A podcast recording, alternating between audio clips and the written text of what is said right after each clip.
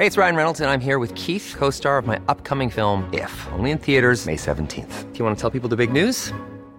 All right, I'll do. Sign up now and you'll get unlimited for $15 a month in six months of Paramount Plus Essential Plan on us. Mintmobile.com slash switch.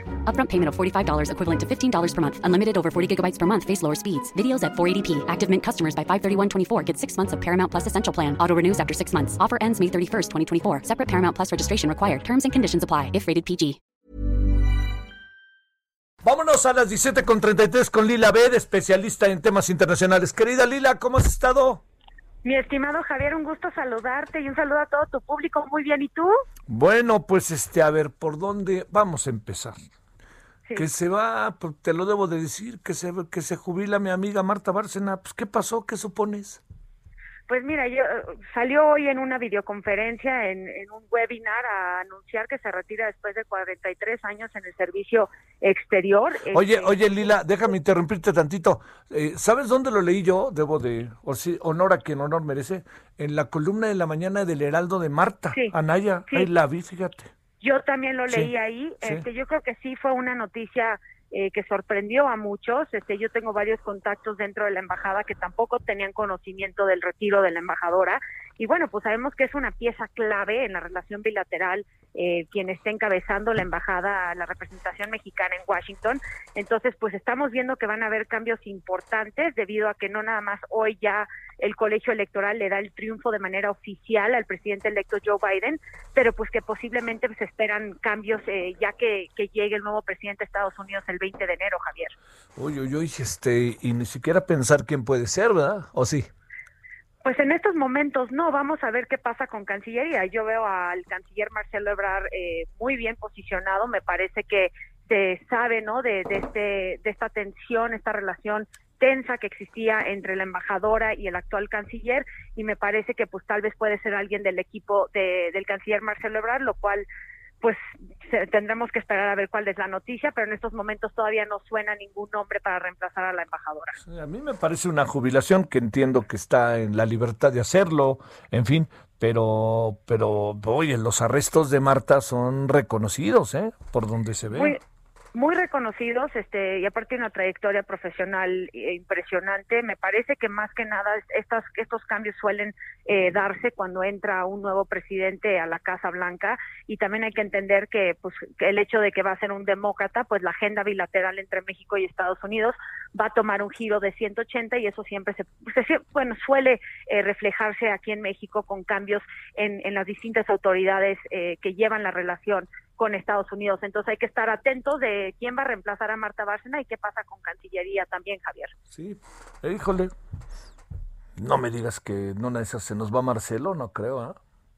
Pues no creo, yo creo que Marcelo Ebrard sí ha sido una pieza eh, importantísima en, en cuanto no nada más al papel de la política exterior del, del presidente Andrés Manuel López Obrador, debido a que en realidad el presidente mexicano no está interesado en la política exterior, lo ha dicho desde un principio, la única visita que hizo al exterior fue la visita que hizo a la Casa Blanca en julio a ver al presidente Donald Trump y Marcelo Ebrard ha, ha, tomado un papel muy importante este y yo creo que ha sido una persona que ha dado resultados. Una y otra vez siempre da eh, resultados positivos para México y me parece que, que no veo su salida pero bueno pues hay que ver cómo se posiciona otra vez de nuevo la relación bilateral con un nuevo presidente en Estados Unidos. Sí sí sí eso ni hablar pero tienes también razón nuevo presidente pues también a lo mejor ahí urgiría un cambio o bueno, también no necesariamente. Bueno, es mucho especular. Lila, déjame plantearte otra cosa. Este, ya hay elementos para que el presidente diga que habló con Biden y todas esas cosas a partir de hoy. Mira, a mi parecer, ya con la votación oficial de los electores de los 50 estados más el Distrito de Columbia, solo queda Hawái, que representa cuatro votos en el colegio electoral. Ya es oficial que es el presidente electo Joe Biden. El presidente Andrés Manuel dijo que quería esperarse a que se agotara eh, las demandas legales y el proceso electoral en Estados Unidos. Yo creo que hoy marca un momento definitivo para un triunfo del próximo presidente de Estados Unidos. Hay que tomar en cuenta que todavía falta el conteo oficial de la votación en el colegio electoral en una sesión en conjunto, Javier, el 6 de enero, que la va a presidir el vicepresidente Mike Pence y ya la inauguración es el 20 de enero. Yo como he estado viendo, me parece que el presidente no va a felicitar a Joe Biden hasta el mismo 20 de enero cuando tome protesta.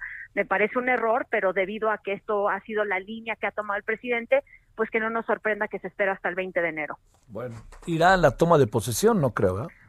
Quiero que va a ir Marcelo Ebrard. Sí. Me, me parece que va a ser más bien el canciller el que va a estar presente este, pero sin duda eh, espero que pueda felicitar al presidente electo porque ya se agotaron las demandas legales, ya no hay una instancia, ya la Corte Suprema de Estados Unidos tumbó eh, la demanda que hizo el procurador de Texas acompañado de más de 100 congresistas republicanos, entonces ya no hay una manera, un camino legal para demandar o para eh, realmente quitarle el triunfo a Joe Biden, pero bueno, pues si él se quiere esperar hasta que formalmente tome posesión, pues será el 20 de enero, de nuevo me parece un error. No pasa nada si no lo felicita ahora, hay repercusiones, se genera una relación inquietante, cuesta trabajo enderezar algunas cosas, se quedan ahí como cosas medio enojadas. ¿Qué es lo que pasa? ¿Tienes una idea, Lila? Sí, Javier, mira, a mí todos me preguntan que si va a ser una relación muy difícil entre Joe Biden y Andrés Manuel. Eso es lo que menos nos debe de preocupar. Joe Biden es un eh, político profesional que sabe llevar a cabo una relación importante con México. No me parece que va a haber un problema de tete a tete entre Andrés Manuel y Joe Biden. A mí lo que me preocupa es que la agenda del Partido Demócrata y la del presidente, el, presidente electo Joe Biden, eh, va a tener eh, consecuencias en la, en la agenda de Andrés Manuel López Obrador y de la 4T. Eh, en específico porque no, no están de acuerdo en, muchas, en, muchos aspectos como eh, derechos humanos, como la inseguridad, como los derechos laborales, el tema ambiental y cambio climático, que son bastiones del Partido Demócrata que van a poner en jaque a la 4T. Entonces yo te diría que más allá de una relación tensa entre los líderes de ambos países, me preocupa más la agenda de Joe Biden eh, con la agenda de la 4T. Y bueno, ha de haber puntos concordantes, pero no del todo, ¿verdad? Sin duda hay temas este, en donde se pueden poner acuerdo. Por ejemplo, el presidente electo Joe Biden trae una agenda muy fuerte en temas de anticorrupción y sabemos que esa es una de las banderas eh, más importantes del presidente mexicano. Este, también, pues, eh, me parece que, que la relación en temas de seguridad puede ser un poco tensa, pero también se va a tener que dar una cooperación importante en ese rubro.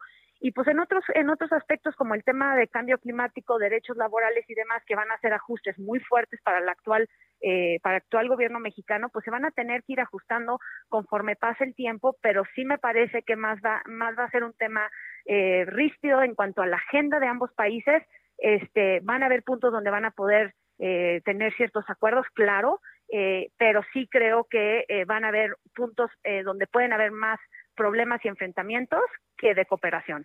A ver, Lila, va lo último, este, que no es tan obvio lo que te pregunto. ¿Qué significa lo que pasó hoy para Estados Unidos, para el señor Donald Trump, la salida de William Barr? ¿Qué significa? ¿Que se está cayendo eso a pedacitos? ¿O, o cómo interpretas, Lila, todo esto? Eh?